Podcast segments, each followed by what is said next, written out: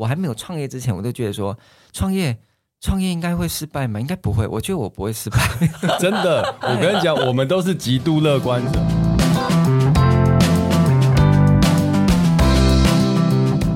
累了吗？这是给中年人的心灵鸡汤。确定不是麻辣烫？我是威爷，我是向向梅，我是 Ryan，欢迎跟我们一起中场休息，聊聊天再出发，也可以开瓶酒啦。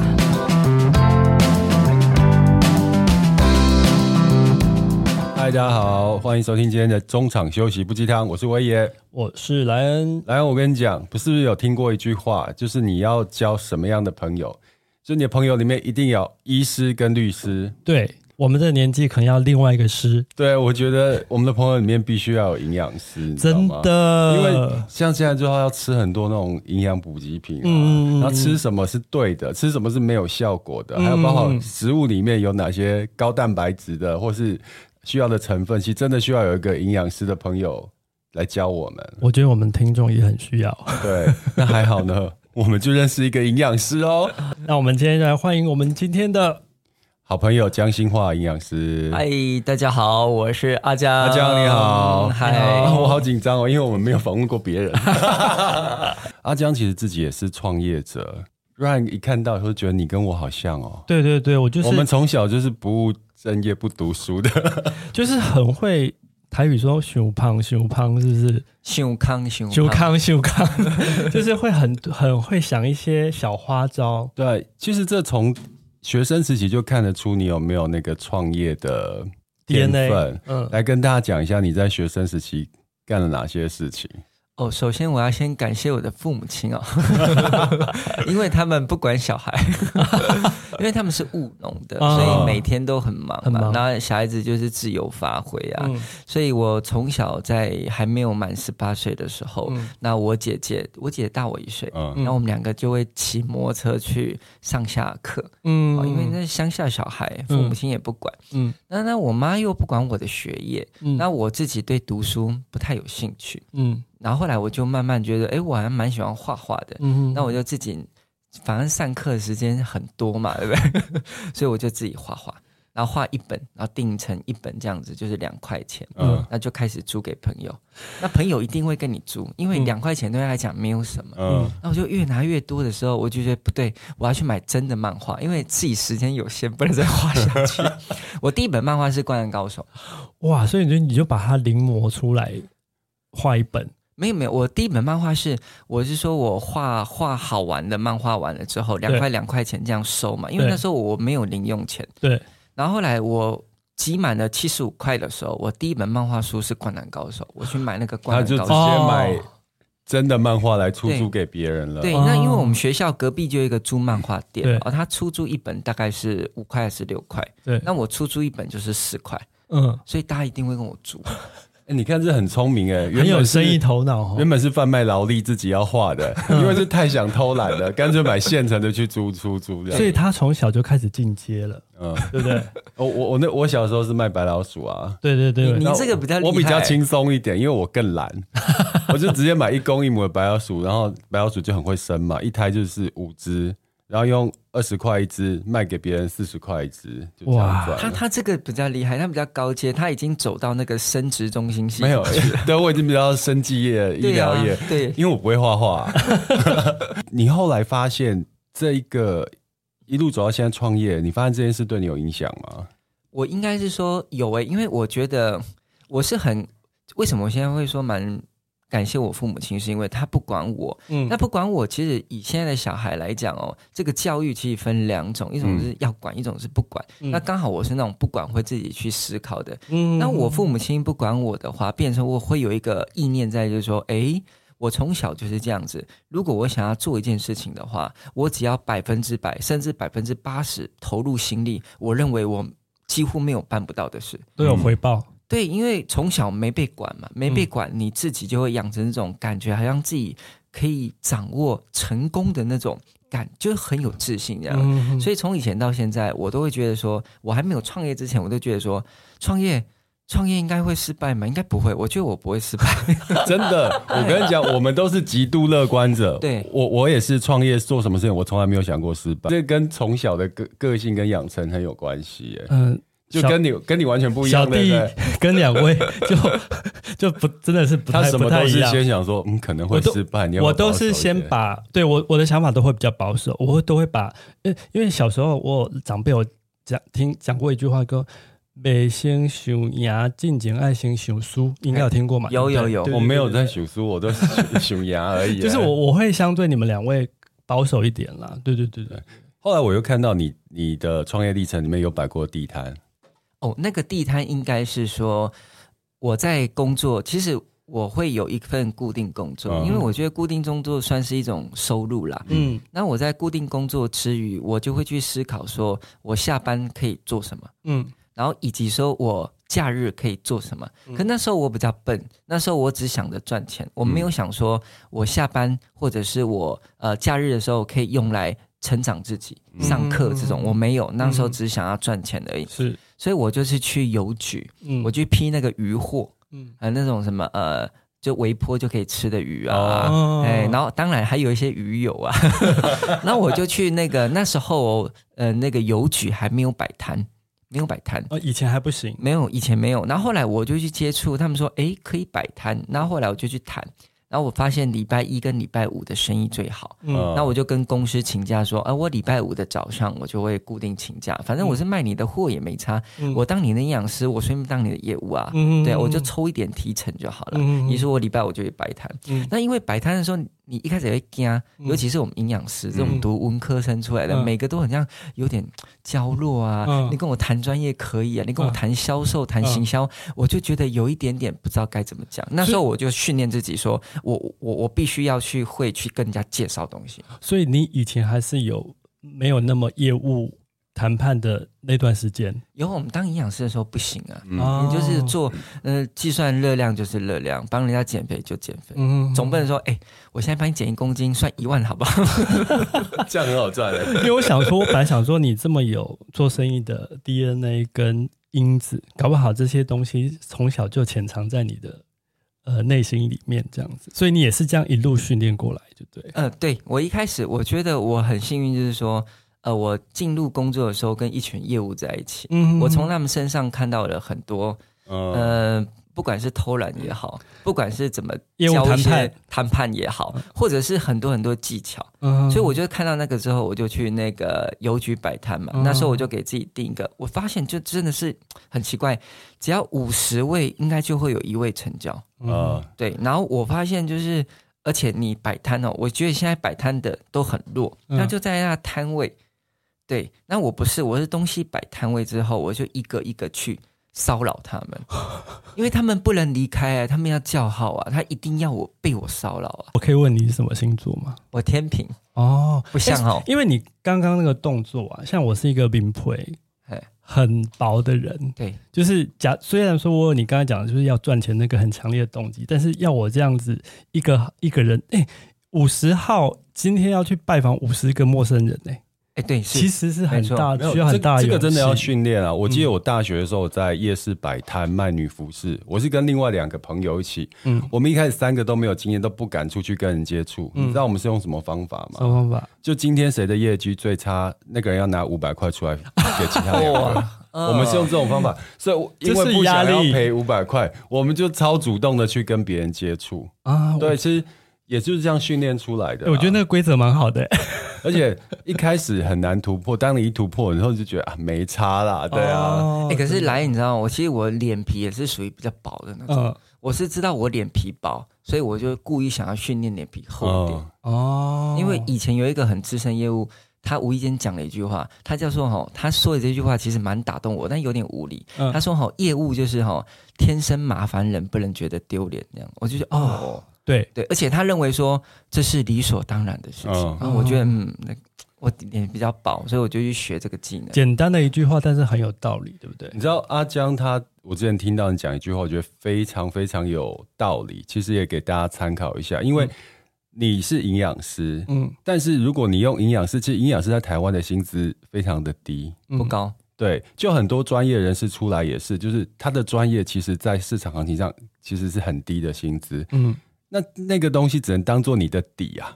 嗯，你必须要再加值自己，或是武装装备自己，要有其他的特质或是功能。嗯、你就是营养师加上业务，对、啊，我觉得你现在就是已经合成成一个怪兽了。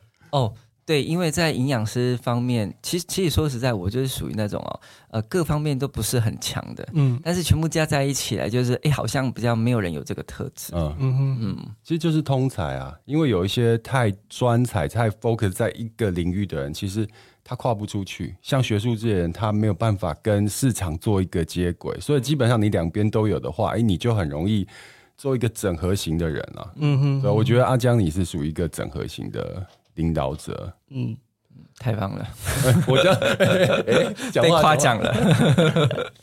你看哦，你之前听起来也都是在玩票，对，就是画漫画嘛，然后去邮局摆摊嘛，那个其实真的不叫创业，叫玩票。你什么时候开始有意识到我要创业？哦，就是因为，其实说实在的，我一开始在传统产业哈，我好像在二十三岁的时候。二三岁其实蛮年轻，我大概出道不出社会两年，出社会两年的时候，我的薪水年薪有两百万。你你很难想象一个一个小白，一个营养师丢在市场中，然后两年之后可以滚滚滚滚到两百万。因为那时候我其实我也没有太大的能力，我就说哦，我就专门做一件事情，就是公司所有。人不愿意做的事情，不要做的事情，通通给我做。哎，然后用了之后，主管就喜欢你了，然后就会把很多训练的事情给你，之后就慢慢让你承担很多业绩成长的事情。反正我就做嘛，因为我觉得，就从以前小时候的感觉是说，我好像只要我愿意付出我的精力。我认为好像都会成功，嗯，所以我就会一直一直做，一直做。那我在做的过程中，我不会觉得累了，你觉得蛮好玩的，嗯。那后来传统产业的时候，那时候二三岁，应该二三二四的时候啊，每年就有年薪有到两百，之后我开始觉得我就没有办法再成长了，嗯，我就意识到。诶，他的模式就这样子，我看到那个模式出了一些问题了。嗯，我觉得嗯，这不是我要过的生活了。嗯，后来我跳到了外商。你怎么小时候就那么聪明啊？这么有自觉，我觉得很难得。对，我我这样的自觉可能要到三十多岁我才有这样自觉。可是那时候有很多跟我同同才，就是同薪水的，但是事实上他们都大我十岁二十岁。那、嗯、我的判断是他们走不开了，嗯、因为他们的技能跑到社会。应该是很难有人要他们的，嗯、因为脑袋已经僵化。我发现我已经可能有点僵化的时候，嗯、我就跳到外商。那外商薪水也不错，嗯、那时候他开给我一个月五万块，嗯，那我就我就进去。我觉得外商应该是可以学东西。嗯、然后后来那个呃面试我的哦也觉得很奇怪，诶，你从原本一个月快要十五万到二十万跳到五万块，你为什么可以？对然后我就跟他说。哎，因为我想要学一些外商的一些技能啊。嗯，后来我外商待了一年之后呢，我就创业了。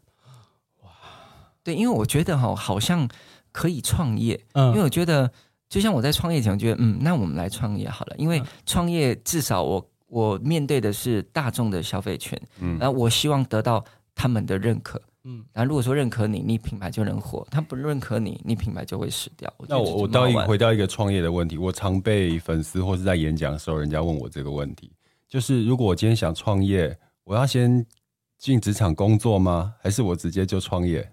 你觉得职场的历练对你后面的创业是有帮助的吗？还是觉得浪费时间呢？我觉得是。我觉得这是看人诶、欸。如果说以我好了，然后，呃，我觉得我们通常都有一个准备期，嗯，但是我绝对不会很推荐是你把东西想好再去做。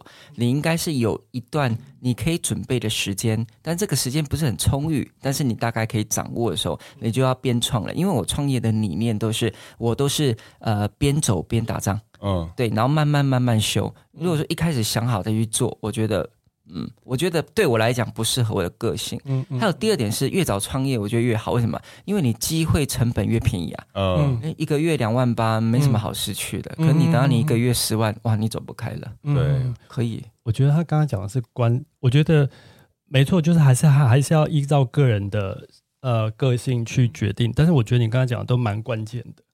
对啊，我也觉得是要趁早，因为就趁早的话，你没什么好输的嘛。对啊，而且那个你赢了就会大赢，输只是小输，我机会成本相对低了。然后还有刚刚阿江讲一个，其实我在那个学校也学到，就是过程中你就是先不要想太多，先做，因为每次做都是这样一个试错的过程嘛。嗯嗯嗯，有错就调整，有错是调。创业就是。不会一开始就是对的了，嗯嗯，就是要不断的边走边调整。所以你一开始创业也是这样，对不对？对呀、啊，我是这样想的，嗯。对而且很多人问我说：“哎，你创业有做过什么错的事情？”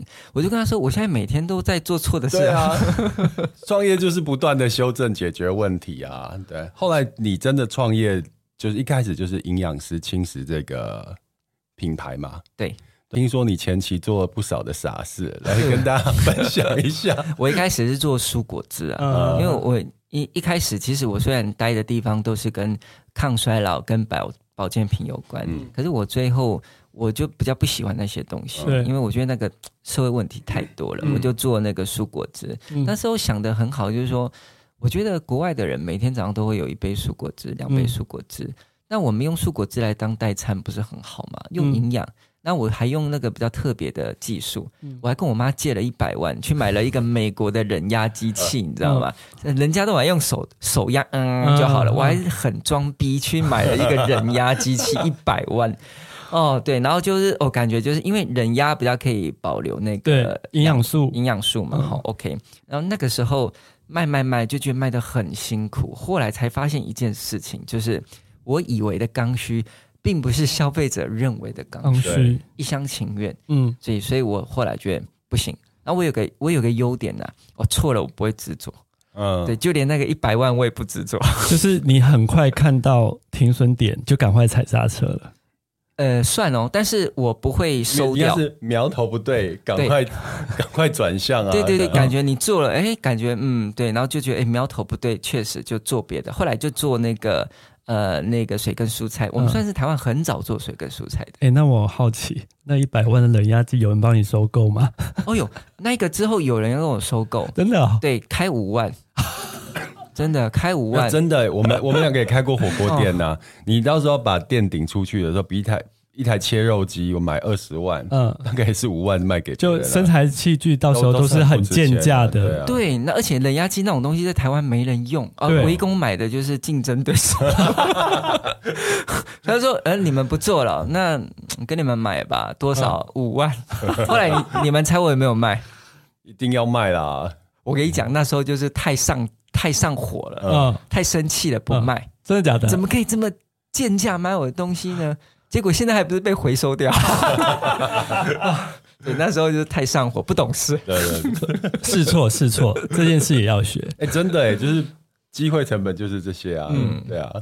然后后来水跟蔬菜呢，总有一些成绩了吧？对，我想说哈，因为水跟蔬菜有个好处，就是说我是用别人的水跟蔬菜，随、嗯、便说我不用再做代工这件事情了。你得挂回啊，丢丢丢。然后后来之后就自己做到优格。嗯，哦，做一些比较希腊优格。那时候在台湾来讲，这些东西都比较新，都比较健康，都比较健康。对。然后后来之后，慢慢的觉得，哎，开始有赚一点点钱的时候，那时候就跟合伙人想说，那有没有什么东西可以让我们的战线长？为什么？因为我们都做生鲜的，生鲜有个坏处就是说，你得开工，你得寄货，对对，然后你的金流其实很受限。所以你要做一个东西可以卖很远的地方，你生鲜不行。嗯，那时候我们就做了一个叫做台湾蝶豆花茶包。嗯，就是你在泡茶的时候，我们是直接工业化生产，而且包装很漂亮。你在泡茶的时候，原本是蓝色，就会变成加柠檬变紫色。嗯，这个是目前台湾还没有流行的东西。嗯嗯，后来我们把它变成产品化生产出去了，就还不错。嗯，后来之后因为某些。呃，这个跟农委会有关，他认为蝶豆花可能台湾好像还不能适合当泡茶使用，后来就不能用了。好，后来我们就转向到保健食品了，就回归本业。嗯，转换到保保健食品的关键跟那时候的思考是什么？其实我一开始就是刚切入的时候就厌倦保健食品嘛，因为以前都在那个地方打混，觉得它很多社会问题，所以其实不想做。嗯，后来之后过了两年，自己也。成熟了一点，我觉得，嗯，啊，既然我懂，那现在又碰那么多事情，也基本上掌握了一些行销的方法的时候，嗯、那我可以做回我的本业，嗯、但是我可以，那我的差异化就出来了。嗯，哎，我可以让我的本业跟市场上不一样，嗯，市场上的缺点我可以改善它，嗯、那它就是我的产品跟我的品牌的差异化。其实我们公司一开始的时候也接了很多保健食品、保健品牌，嗯，那我们自己有发现很大的问题，就是这些保健品、保健品牌的老板都是行销人。他们非专业，然后所有的那个原料都是其实都是原料厂配一配给他说，哦，我现在有这个成分，你要不要卖？那我觉得你特别的是，因为你本身老板就是一个专业的营养师，你把你营养师的角色，然后又是创办人的角色，你你是怎么样的理念跟想法呢？因为我当初做保健食品的时候，其实我觉得最大的问题就是。啊、呃，第一个，我们安全呢、啊，我们先讲安全，嗯、安全几乎大家都能过关的、啊，嗯，只是有一些很微妙的这种安全，你必须要提早去掌握。嗯、呃，比如说，呃，我讲台湾的塑化剂问题好了，嗯、其实你知道吗？这塑化剂只有台湾人在讲，国外的人根本不鸟塑化剂，他们认为有塑化剂很正常。嗯嗯，所以你从国外任何地方，美国、日本、欧美，所有进来的原料都没有什么塑化剂，嗯、所以都没有塑化剂的报告了，他们根本不做。嗯，所以我们在那里就必须在海关之前进来，不然你进来，我验出塑化剂，哇，糟糕了，都已经交割货物了，天哪，好几百万都成了。嗯、所以那时候就要开始在什么东西的检验的安全符合台湾法规的，要在他国就先把它完成。嗯，对，然后再来之后，我觉得有两件事情，一个是有用的原料，因为很多原料甚至是没有用。嗯嗯，对，我觉得真的它不是用在那上面的。嗯，第二个就是有用的剂量，因为剂量不到它就没有效。所以事实上说实在，我把保健食品当药的那种功能性在做，就是你吃了会有效的那个剂量是。点在哪里？就一定要做到那个点啊、嗯呃！因为产品好，回购率就会好。嗯，不然我们现在新消费越来越贵。嗯，真的，你知道我第一次对你们有印象是什么时候吗？就我开车到那个新一路跟 基隆路口的时候，那边有一个超大的那个户外的广告，嗯、我就看到你大大的在那边，我想说，哎，这位是谁啊？怎么手笔这么大？那时候就是你们三百亿益生菌的广告，所以我是从那个时候开始对你有印象的。而且话说。我当对你有印象之后，我的广告一直被打到，你知道吗？你有查对不对？我有查，因为我很爱做功课嘛，就哎、欸，就一直被打到。然后我觉得你们是难得这几年呃保健品牌，台湾本土保健品牌做得非常到位的，就是行销广告跟宣传，而且非常有说服力的。哎、欸，我很好奇哦，你们那个品牌名是营养师轻食吗？对。这个可能是从冷压果汁一直 延续过来的，是吗？是啊，哦，真的，不然哪有人开生机叫营养师轻食？这这名字很白痴啊！这不白痴就觉得哎，这什么？是还蛮 friendly 的啦，我觉得，然后也符合，就是你们是用营养师创办人是营养师这个形象，对的那个叫做什么品牌的说服力。来来来做一个沟通，而且我觉得把你当做品牌代表人物非常的好，嗯，因为你知道找代言人，因为我们也帮别人操作，你找代言人不续约之后，你就不能用他的肖像了，对，而且你。品牌的那个生命是跟代言人绑在一起的，嗯嗯，今天直接跟老板绑在一起，就是生死不分离啊，这样是最好的投资，而且钱一直砸在你身上，是你自己的知名度变高，对，我觉得这是一个很聪明，但重点是老板要有卖相，也要能够讲话，也是。能上的台面并不多，哎，也是。有训练有训练。你开始转做保健食品之后。就你第一个爆品是什么？我第一个爆品就是益生菌，就中了啊，三百亿益生菌。呃，我们那时候叫两百六，你们带起来的，对不对？之前的好像都没有人讲数字，现在都有什么三百五十亿、四百亿，大家都跟你们。现在很奇怪，就是你不叫三百亿都不能叫益生菌，所以三百亿现在已经。变低标了吗？我觉得，嗯，其实也没有。我觉得那个是后面的，就一定要加比你高嘛。他就是会会会学啦，因为我们当初找厂商来做菌的时候，那时候其实台湾的菌都是一百亿以下。嗯，对。然后我做三百亿是因为我发现菌会死掉嘛。那如果我今天幸运吃了，哎，它有三百亿，那我放了半年再吃，没有三百亿，哎，我就比较衰吗？这是我觉得很奇怪，说那是不是应该有一个？又一个保存期限的一个保证，这样子。后来我们就跟厂商说，我要做三百亿，那他们也吓到，对他，而且他们认为我应该做一批就不会来找他们了，因为他们很多这种公司，嗯，对，做了一批就拜拜的那种。那没想到，哎，我就跟他们一直一直一直一直成长到现在，嗯，对啊，我我对他们贡献，我对他们场内的贡献，目前在全台湾还是算是第一位。嗯，哎，对哦，你看就是拍手，就是很坚持那种三百亿，所以那时候我们就开始取名叫三百亿。所以这名字吼，我现在回想，它有好也有不好，嗯、因为你取名叫三百亿，代表人家可以也品名也叫三百亿，那他可以抢你的分流，嗯，所以你没有一个专属的名称，嗯、所以就会慢慢的被抢走。嗯、是，那另外一个我觉得好，是因为诶大家都讲三百亿，可是大家心中都知道最正宗的三百亿就是你，所以大家无形中都帮你打广告。对，所以我不晓得这个两个点，我现在还在犹豫，我不知道哪个东西是正确的。嗯，我觉得你是正确的啊，因为现在三百亿生菌是非常成功的，大家就是把你当成主要目标的时候，就是你成功的时候，而且。你你也带动了台湾益生菌的革命啊，对啊，因为我之前有参加你们的一些活动啊，里面就不管是包装处理方式，让那个活菌素保保留更多，而且你刚刚真的不用担心，因为当大家都都在讲三百亿、三百五十、四百亿，可是吃下去的那个感受其实是最重要的。嗯，因为我自从吃了他们家之后，益生菌之后都没有换呢。因为我的我办公桌上面就有一个。那个红酒杯，红酒杯里面不是装红酒，是把一包一包的那个益生菌插在那边，每天都拿一包来吃。有啊，你不是有分给我那个益生菌？对而且主要是我觉得你们益生菌除了你刚才讲的菌素的部分之外，我觉得适口性非常好。因为我最怕吃很多益生菌的东西，那甜甜，就是有一些什么那叫什么糖，呃，一些香料啊。对对对对对对对啊！你们的吃下去就有点像在吃奶粉，就是那个味道有蛮纯净的味道。你益生菌成功之后。你后面又推出了，我推出鱼友，嗯，但鱼友就没有成功。怎么说？对，因为那时候鱼友其实全台湾鱼友的浓度都低的，我也只能进低浓度的。嗯、那我就觉得我的鱼友跟别人的鱼友没有什么两样，所以我觉得鱼友平平。嗯，之后就催，之后就产生叶黄素，嗯，那叶黄素就比较成功。对，所以事实上我觉得。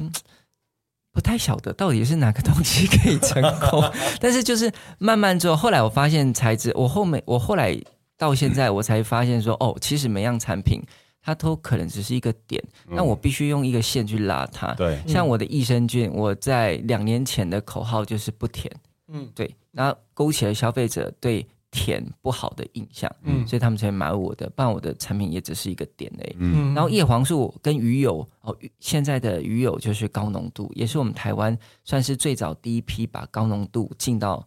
进到台湾、嗯、那时候进来不容易，还要经过这个卫福部的核准。对、嗯、对，所以事实上我们后来觉得每一个产品都是我解决社会问题的一个方法。比如说蔓越莓好了，嗯、在我们还没有卖蔓越莓之前呢、啊，没有人在讲说哦，你的一个东西叫做前花青素要三十六毫克，没有人。嗯、但是文献就是三十六毫克可以改善你泌尿道感染的菌的滋生啊，嗯、对，而不是果汁。所以我现在我现现在的习惯就是一个产品就是解决一个社会问题。嗯，哇，好大的那个 没有，其实创业真的就是在解决问题。当你的企业它是在解决人们的问题的时候，就有机会成功啊。品牌伞下面现在已经蛮多产品了，十十三十三个，嗯，十三个十四个。可是这这算多吗？我看有些都已经五六十个，甚至一百个耶。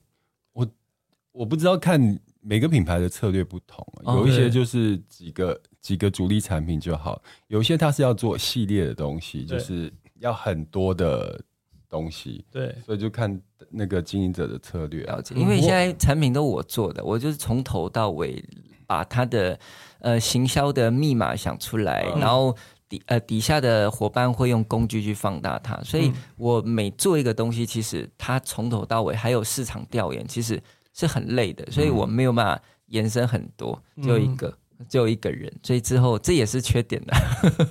可是刚刚就是你这样一路以来这样呃，营养食品营养师轻食这品牌到现在这么成功，那除了你之外，我上次我们了解到上次你好像有一个合伙人，对吗？对对对对。那你们上次我们你们两个合伙人跟我们两个合伙人有碰面，大家聊了一下，对，就离开之后呢，莱恩就跟我说，哎、欸。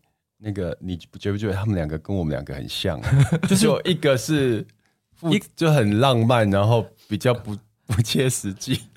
一个 我没有啦，那我们就比较有理想性。像你一定想把东西做到到位最好。对对，我也是，就是我希望我的创意可以玩到最大，但另一位他就会很实际的把你拉回来。对对，就是还是要到务实面，就是一个感性。我的我的看法是一个感性，一个理性。理性那你们会把东西想的比较浪漫一点，那我们会退回来思考说，哎、欸，可行性啊，成本啊，什么什么什么什么歪不拉的。对，那其实你们两个本特质不太一样。那你们创业这么多年，有争执过吗？有啊，一定有。他的特质跟我完全相反，对啊，甚至是这如果说不创业，这两个合在一起就就会挺怪的。对，他是一个呃嗯，怎么讲？他是一个那种行动力很高的，但是他的那种呃要做的事情的那个爆发力也很强。对，但是。就是在做的时候，他会跟我的产品的理念一定会达到。他想用最快的方法、嗯、最高的速度去做什么事情。嗯，可是如果我配合他的速度，我的产品的品质一定会降低。嗯，所以在这方面，我们每一件事情，如果说要沟通的话，一定要有办法一个人比较妥协。嗯，不可能两个人都满意。所以在产品面的上面，他是顺了我的意。OK，对呀、啊，对呀、啊，因为如果说不顺我的意，我就说啊，不要做了，不要做了。我也是，就是就闹脾气嘛。然后，然后他就说，哎，他就会想说，嗯，不做，不做，整体来讲是最不明智的选择。啊，不不啊，好，那还是顺你的意比较理性。对，对，对，对啊，就是我觉得这样蛮蛮有趣的，就是互补啦，这事业才会做的比较成功。如果性质太一样的话，其实就可能会跑偏了。对呀、啊。然后另外也发现一个，就是你们。我觉得跟企业文化有关系，也跟经营者、老板有关系。我发现你们员工都非常有礼貌，礼貌，嗯，对，对，就是都是非常有家教的员工。像我，我常跟你们的小朋友联系嘛，嗯，对，都觉得好有礼貌、好客气哦。就是因为其实有一些企业的文化不一样，你会发现有些企业的那个员工是很不礼貌的。你看那个老板也是一个样子，嗯。但我觉得物以类聚啊，就对你们的品牌还蛮有好感的啦。我们在面试的时候，就是呃，我们面试的时候从什么时候开始看，你知道吗？其实我们很炸。就面试来的时候，我们面试是在三楼，好，我们跟一楼的出货的组长说。我你要对他打一个印象分数，从他开门进来，他拖鞋怎么摆，他有没有对你打招呼？哦，你把秘密讲出来哦。对，到时候应征的时候，大家就大家仔细听哦。所以所以应征完了之后，我们会呃三楼跟他聊完之后，三楼他电梯就下去了，然后他会再看他再走一次。嗯、后来之后一楼的那个出货组的组长就跟我们说，我们就问他说。你的印象分数怎么样？嗯，那原因是什么？他就会对他做打分。原来那个出货组的组长是面试官啊，大家要特别小心啊。那最近你又有一个爆品出来了，哇！然后我自己非常非常的喜欢，嗯、就是他们新的蜂胶。来，那个蜂胶的名字哦。它叫做 PPN 六金蜂胶，对，因为你知道吗？我今年我总共收到了两个朋友带回来的蜂胶，他们都是从纽西兰啊，然后加拿大那边回来，都放我桌上。你 Ryan 也有，对，然后放我们桌上，我放了快快好几个月，我就滴一滴，因为蜂蜂胶味道实在太刺太辣，好像在喝那个药水一样，嗯、我都不、嗯、都不敢吃。那你上次给我们的这个新的蜂胶。我觉得好像蜂蜜哦，嗯，我可能一不小心会一次把一瓶吃完了。对，就蜂胶是真的，就是以前我知道它是好东西啊，但是就是不好入口。对，之前人家跟我讲蜂胶的效果的时候，没有一个人讲得清楚蜂胶的效果是什么。你上次跟我讲了简单几句话，我就知道啊，原来蜂胶的效果是这样。嗯，你这次再跟我们的那个听众讲下蜂胶的效果是什么？因为你上次说。手要洗手啊、呃，对，就是这个。好，我想起来了，就是很多人会认为说蜂胶是因为喉咙痛在吃的，嗯、或者是快要感冒在吃的，所以我觉得完全都不对。嗯嗯，因为事实上我们现在甚至是现在有疫情的情况之下嘛，我们每天都会消毒，都会洗手，甚至会换衣服。为什么？就是不要让细菌跟病毒入侵啊。对，尤其是针对小孩子哦，更可怕。嗯，所以事实上。这个细菌跟病毒是怎么进来的？它从你的鼻腔跟从你的喉咙进来，因为那边有最薄的黏膜，对外面有皮肤，它跑不进来。嗯，它只会从你最薄的皮肤，也就是鼻腔跟黏膜、嗯、喉咙嘛。所以你的蜂胶就是在那里使上力的。嗯，所以如果说你每天出门第一管，回家第一管，你可以确保我在回家过程在外面的生活中，我就消毒了一次，而且这是最重要的消毒啊。哦、对呀、啊，它可以杀死。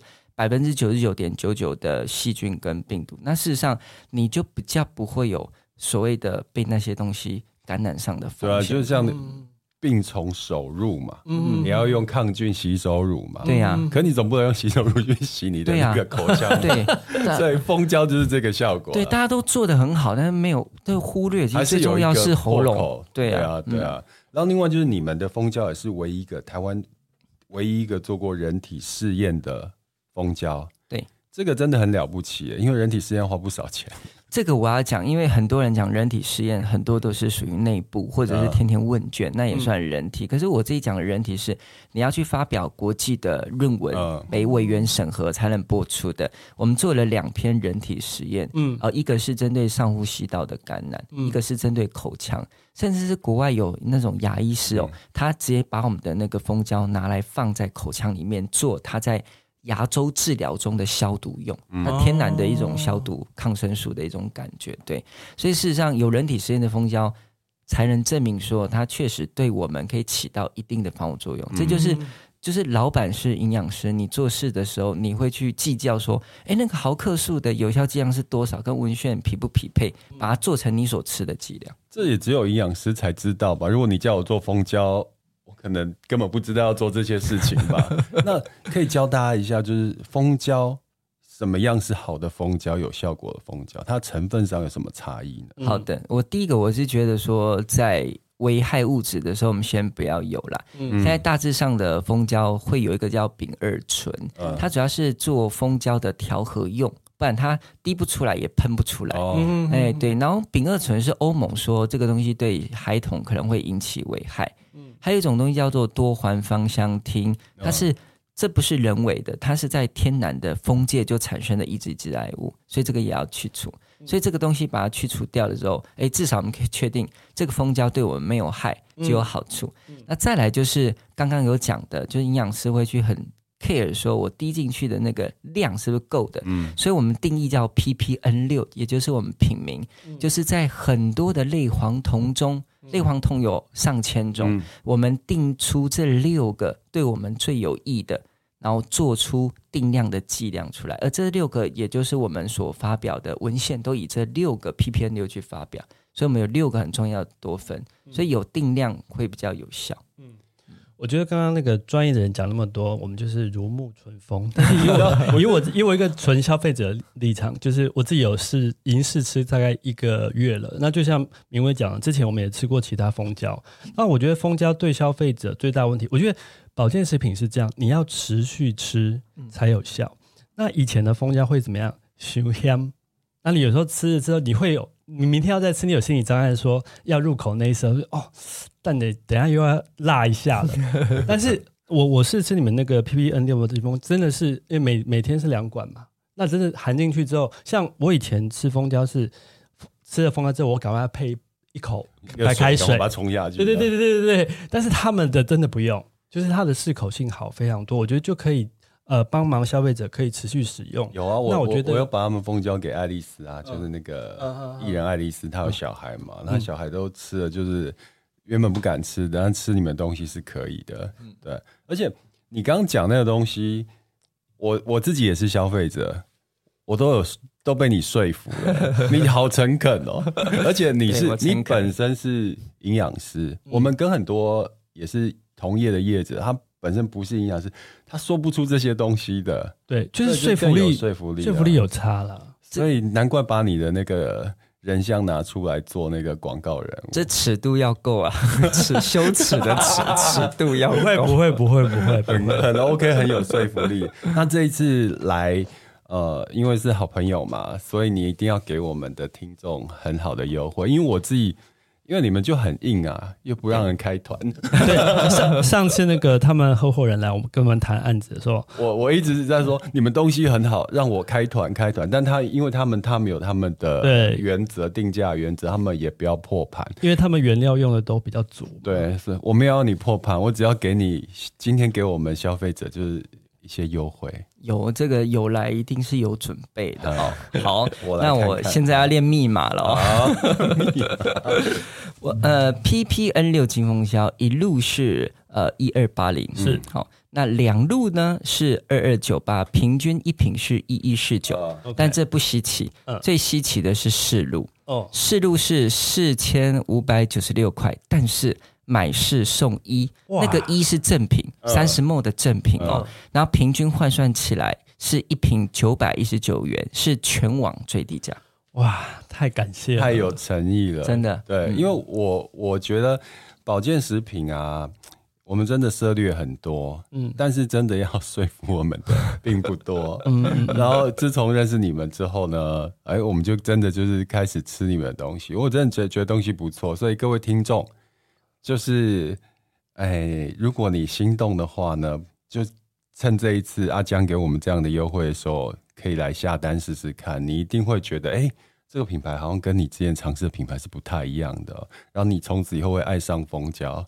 就本来一天两管都会想要三管，所以四瓶买买四送一就差不多了。这个需要这个量。